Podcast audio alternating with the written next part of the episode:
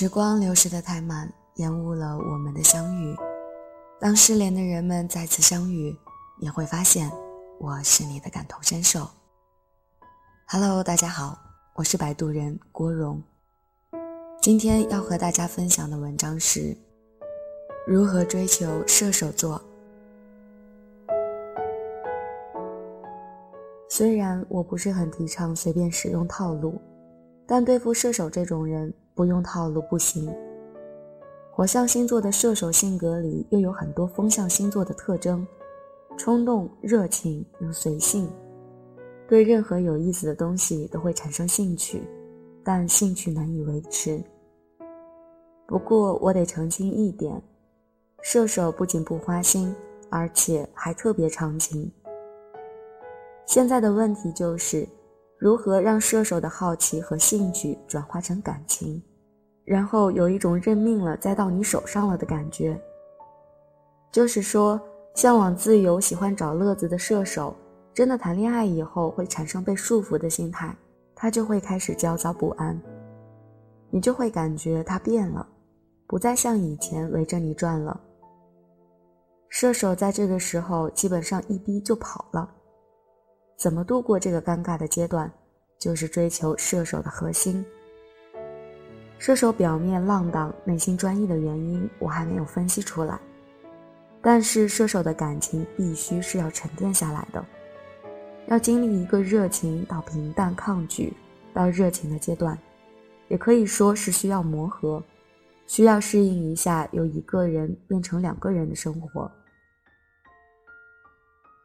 射手应该是恋爱体验最好的星座了，因为他有一个最大的优点，对别人没有太多的要求，而且自身情商也很高，跟他在一起会特别轻松，特别舒服。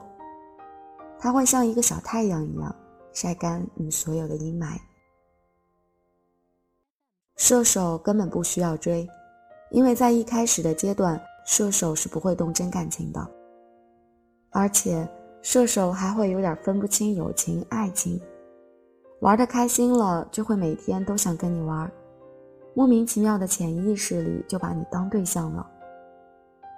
所以想追射手的朋友得忍一忍，不要着急示好，以朋友的身份出现陪聊、陪吃、陪玩，让他对你产生兴趣，或者说是对跟你玩产生兴趣。射手确实是会自来熟，人来疯。只要你的方式态度合理，射手都不会拒绝你的好意的。但是他害怕尴尬，尴尬的点有两种：一是你总问一些奇奇怪怪的问题，让射手不知道怎么接；二是你总是吃一些奇奇怪怪的醋，让射手不知道怎么下台。这是重点。重点一的原因是，射手在这个阶段是不会随便跟你谈心聊生活的。你会觉得感情总差那么一点点，每次快要情感溢出来的时候，射手就收了，然后跑了。这是很正常的。射手是一个行为很浪但内心正经的星座，撩的时候可以说是天性，就是觉得好玩。结果没想到你当真了，反过来就是一句：“你真的喜欢我吗？”射手就会被吓得面红耳赤，不知道怎么回，然后落荒而逃。这就是问一些奇奇怪怪的问题，让射手不知道怎么接。射手喜欢开玩笑，更喜欢撩完就跑的刺激。你要学到的反套路就是：一不要随便让他撩到；二他跑了也不要管，继续保持微笑。说白了就是以不变应万变。比如有一天晚上，射手突然骚起来了，开口就是“宝贝儿，想你，爱你”之类的。先陪他玩玩，因为如果你不理他，他会觉得你这个人一点意思都没有，他就找别人玩去了。所以说，你得开得起这个玩笑，同时也不要太当真，就用一种他说一句你就回一句的状态，最好是用开玩笑的语气说的自然一点。例如，射手说：“宝贝儿，你在干嘛呢？”你说：“在想你呀。”射手当场就被吓得不知道该怎么办了，就会感觉自己撩了这么多年，今天碰到对手了。然后你马上补一句：“开玩笑的在吃饭，怎么了？这是这种一张一弛、一拿一放的感觉，射手特别喜欢。他就会觉得自己今天吃了亏，以后还会不服气来继续撩你的。万一他道行比你深，把你撩了，然后打算跑，你也要保持面不改色心不跳。例如，射手说我要睡觉了，你就说晚安。射手说我先去忙了，你说去吧。做出一副完全无所谓的态度，因为射手还会有一丝愧疚感，觉得自己这样有点不太好，有点心有余悸的感觉，就会回头来看看。结果发现你完全没当回事儿，他也会不服气，产生一定要撩到你的感觉。这可以说是一种神秘感，引起射手的好奇心，让他忍不住来看看你到底为什么这么酷，你就成功了一大半了。再来说说第二点，不要总是吃一些奇奇怪怪的醋，让射手不知道怎么下台。跟射手玩的过程吃醋是必不可少的，因为射手真的太爱玩了，你可能不是他唯一的玩伴。千万不要争，更不要去质问责怪射手，你只会自讨没趣。控制欲太强的人可能不适合射手。就算控制欲强，你也得注意一下你的表现方式。你要记住一点，射手就像个活菩萨，心怀天下。不要觉得你在跟他暧昧，你的地位就会比他的哥们儿、朋友、姐妹、同学高。射手向来都喜欢热闹，你不说是向来吧，绝大多数时间射手都喜欢往人堆里凑，耐不住寂寞。所以可能会发生一些不愉快的事情，例如你跟射手约好了周末一起玩，结果他同学也约他，他就放了你鸽子跑去跟同学玩了。这种事情就没办法了，一来你不能责怪他，二来你更不能发脾气不让他去。如果你强行干预或者耍性子让射手难堪，这会对感情影响特别大。射手会开始担心跟你在一起之后的生活，因为你干扰到了他的爱好，他会觉得跟你在一起后会让他过得不开心。一定要大度，要理解包容一下射手的这种思维方式。玩的时候让他开开心心的玩，等到他玩累了，想到再过来找你的时候，不要生气，也不要计较，更不要阴阳怪气，假装什么都没有发生。做出一副完全无所谓的样子，射手肯定会意识到自己的错误，然后开始想办法弥补，同时也会觉得你真的太好了，跟你在一起绝对会很开心的，才会慢慢的让他产生跟你在一起的感觉。如果同时也有另外一个人在追求射手，你也要保持这种心态，不要觉得射手跟你的竞争者出去吃了一顿饭。就是喜欢他不喜欢你了。射手天生不知道怎么拒绝别人，他觉得没有名正言顺的理由就不好意思，他也可能会大大方方的告诉你这件事情。这些都是小事儿，真的没什么的，不要吃这些飞醋。在没有让他真的爱上你之前，他可能对任何事情感兴趣，放他去玩，他会回来的。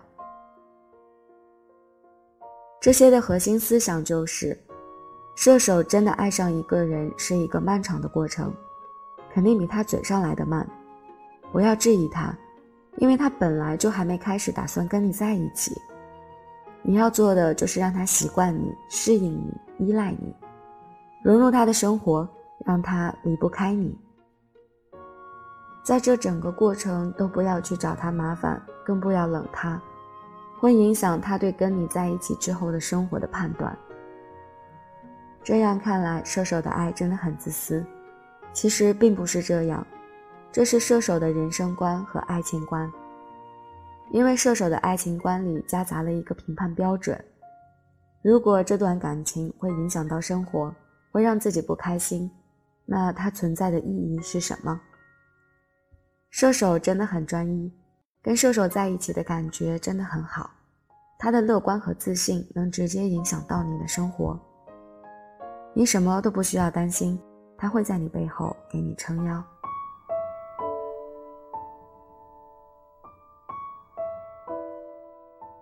评论里面有人说射手最酷，不给追；也有人说射手看了都害怕。射手超级需要套路的，重点就是让他以为他在追你就好。看到一个评论特别逗，说好可怕，我还不想被追到。这篇文章别被太多人看见。身边也有几个射手座的朋友。感觉确实是需要套路的。虽然射手看起来很浪、很活泼、爱玩，但射手呢，其实内心其实也是非常渴望一份稳定、安稳的，并且射手也会像水象星座一样，会有一些多疑、敏感、缺乏安全感，像个小孩一样，需要你去哄他，去安慰他。对射手座，无论男孩女孩，在我看来都像一个小宝宝，需要我们给他更多的关怀。同时呢，也要给他更多的空间，给他自由。好像火象星座都是这样，需要套路，但是还需要欲擒故纵这样子，所以很符合火象星座吧。大部分的感情都极不稳定。但一旦经过时间的磨合，还是属于那种很稳定的选手的。好，那今天要和大家分享的是如何追求射手座。有机会呢，再跟大家分享一下如何追求白羊座，这样子火象星座就集齐了。好，那今天的文章就和大家分享到这里。在评论区留下你的痕迹，让我知道你曾来过。陪伴就是无论你需不需要，我一直都在。晚安。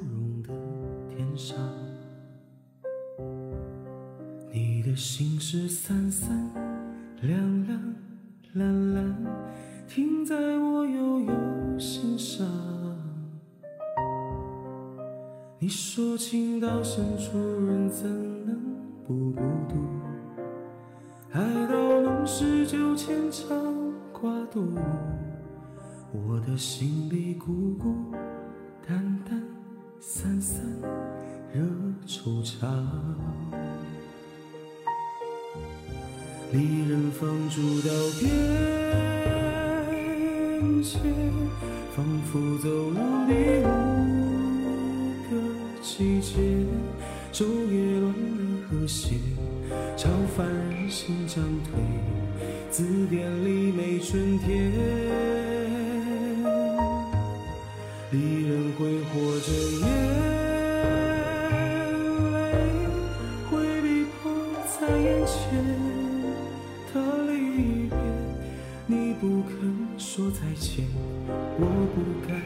像明天。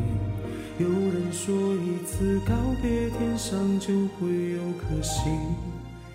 有星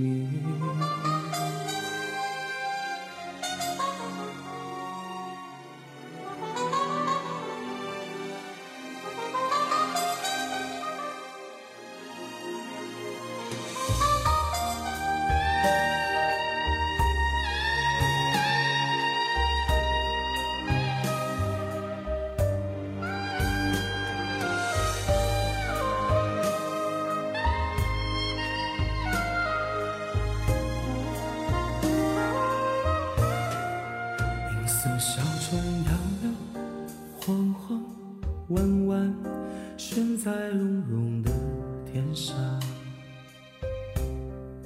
你的心是三三两两蓝